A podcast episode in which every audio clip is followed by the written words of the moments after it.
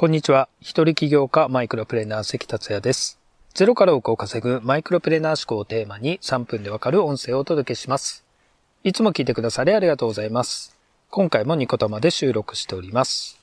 今回のテーマは新型コロナを予言。映画コンテージョンを見てくださいをお届けします。最近新型コロナウイルスの話題が多い僕のラジオですが、こればかりは命や生活に関わることが多いので、どうしてもお伝えしたいと思って収録しています。短い時間ですので、あなたのお役に立てる情報を厳選しているつもりです。今回も最後まで聞いてもらえると嬉しく思います。昨日、ついに IOC が東京五輪の延期を発表しました。遅くとも2021年夏まで延期ということで、延期自体五輪史上初ということです。来年の開催でも、名称は東京2020で行くと小池都知事が述べたようです。少しでも無駄なコストは抑えたいという意図があるのでしょうか。東京五輪どうするのかという論争が絶えなかったですから、ひとまず論争は落ち着くことでしょう。ただ、これまで2020年夏に向けて必死でトレーニングを積んできた選手たちは気の毒ですね。でも中止ではなく延期だったので少しは良かったのかもしれません。今年は五輪の経済効果がなくなったどころか、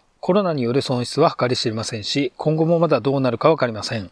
来年、日本で無事開催されれば、世界が一つになり、2020年どころの経済効果ではない可能性もありますが、今は来年まで持ちこたえることができるかどうかが心配ですよね。幸せな人生とは何かを考える前に、生きていけるかどうか瀬戸際だという人も増えてくるでしょう。現金支給の話が出てますが、今こそベーシックインカムを導入する時だと感じます。前代未聞のことが起こってますので、今まで非常識だったことをこれからの常識として国が動いてほしいですね。さて、もう一つコロナに関する話ですが、2011年に公開されたアメリカの映画、コンテージョンはご覧になったことがありますか？コンテージョンとは感染という意味ですが、まるで今の新型コロナウイルスの現状を予見したかのような映画です。先日その映画の存在を知って、早速 Amazon プライムビデオでレンタルしてみたところ、一気に見てしまいました。マット・デイモン、ジュード・ロー、ローレンス・フィッシュバーン、ケイト・ウィンスレット、マリオン・コーティアールなど、出演者も結構豪華な顔ぶれです。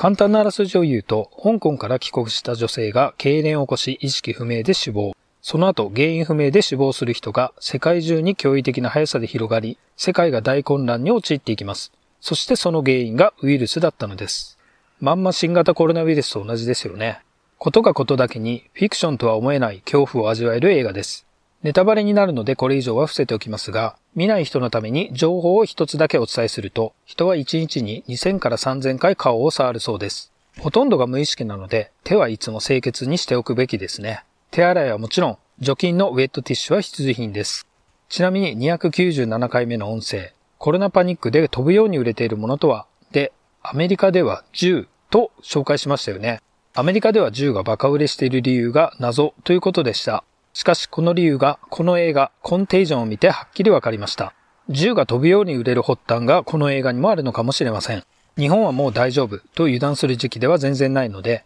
気を引き締めるためにもぜひコンテージョンご覧になることをお勧めいたします。ちなみに Amazon プライムビデオでは有料ですが199円で見れました。リンクを概要欄またメッセージに貼っておきますのでご確認ください。あと少し新型コロナウイルスの最新ニュースをお話しします。昨日のニュースでは東京の感染者が国内で一番になったということです。これまでも感染者数が正確ではなかったので、特に驚く人はいないと思いますし、北海道を抜いたと言っても数名です。今、大分市の大分医療センター内で感染者集団であるクラスターが疑われてますが、クラスターが発生すれば数が一気に増えるので、どこの都道府県が多いとかあまり関係ないかなと思います。ちなみに死者数で言えば一番多いのは愛知県で17人、次が北海道と兵庫県で6人です。これ以上感染者や死者数が増えませんよう、リスナーの皆さんもくれぐれもお気をつけください。以上になります。今回も最後まで聞いていただきありがとうございました。それではまた明日お会いしましょう。